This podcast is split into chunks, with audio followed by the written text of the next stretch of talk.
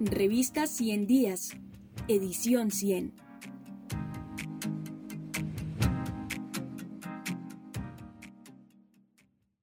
La Minga como horizonte político, por Alejandro Mantilla. En contravía del tiempo vacío de los cronómetros y a contrapelo de las historias dibujadas con la flecha del progreso, la historicidad de América Latina ha solapado la simultaneidad y la secuencia. Ciertos avances aparecen como repeticiones, pero en lugar de la monotonía que repite lo ya conocido, algunas recurrencias son intentos en procura de lo auténticamente novedoso. En octubre de 2008, la movilización indígena cubrió 16 departamentos y logró que el entonces mandatario Álvaro Uribe Vélez viajara a encontrarse con las vocerías de la protesta en el suroccidente colombiano, aunque dicho encuentro tuvo más de agresividad presidencial que de negociación bilateral. Tales sucesos reflejaron un golpe para Uribe. El gobierno de la mano dura contra insurgentes se apoyó en la unanimidad empresarial, en una alianza milimétrica con la casi totalidad de las microempresas políticas tradicionales, y en un sostenido respaldo de las clases medias y los sectores populares, apoyado en ese consenso relativo, el entonces ministro de Agricultura Andrés Felipe Arias afirmó que la protesta había sido infiltrada por las FAREP y que los indígenas eran los verdaderos terratenientes del país. En ese octubre, los pueblos indígenas movilizados mostraron que no había consenso, ni unanimidad, y que podían confrontar al mandatario hablándole de gobierno a gobierno. La autoridad tradicional interpeló a la autoridad estatal.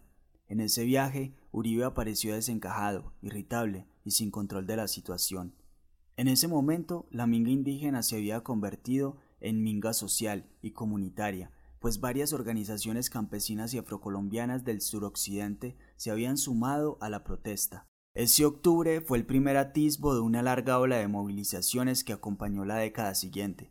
El movimiento médico de 2010, el paro universitario de 2011, los paros agrarios de 2013, 2014, 2016, los paros cívicos regionales de Catatumbo, Arauca, Buenaventura y Chocó, el movimiento de consultas populares contra el extractivismo, la movilización por la paz de octubre de 2016, la nueva minga indígena de 2019, o la movilización de noviembre y diciembre de 2019. Tuvieron a la Minga de 2008 con el primer antecedente que contuvo el embrujo autoritario uribista. Doce años después, otro octubre, otros gallos cantan, pero se repiten ciertos cantos. Ya no gobierna Uribe, pero sí lo hace nominalmente uno de sus discípulos. A diferencia de su mentor, el joven gobernante no cuenta con el mismo respaldo popular, lo que compensa con sostén empresarial, y una consolidada mayoría en el Congreso.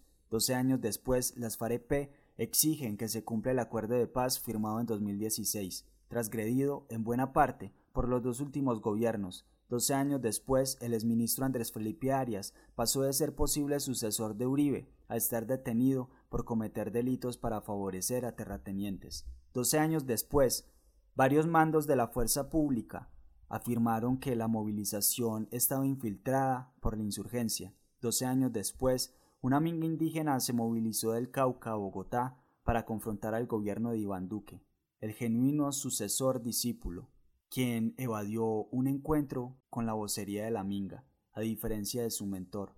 Doce años después, la movilización recorrió varios departamentos hasta llegar a Bogotá, en medio de una pandemia que, en unos meses, alteró la cotidianidad del planeta entero.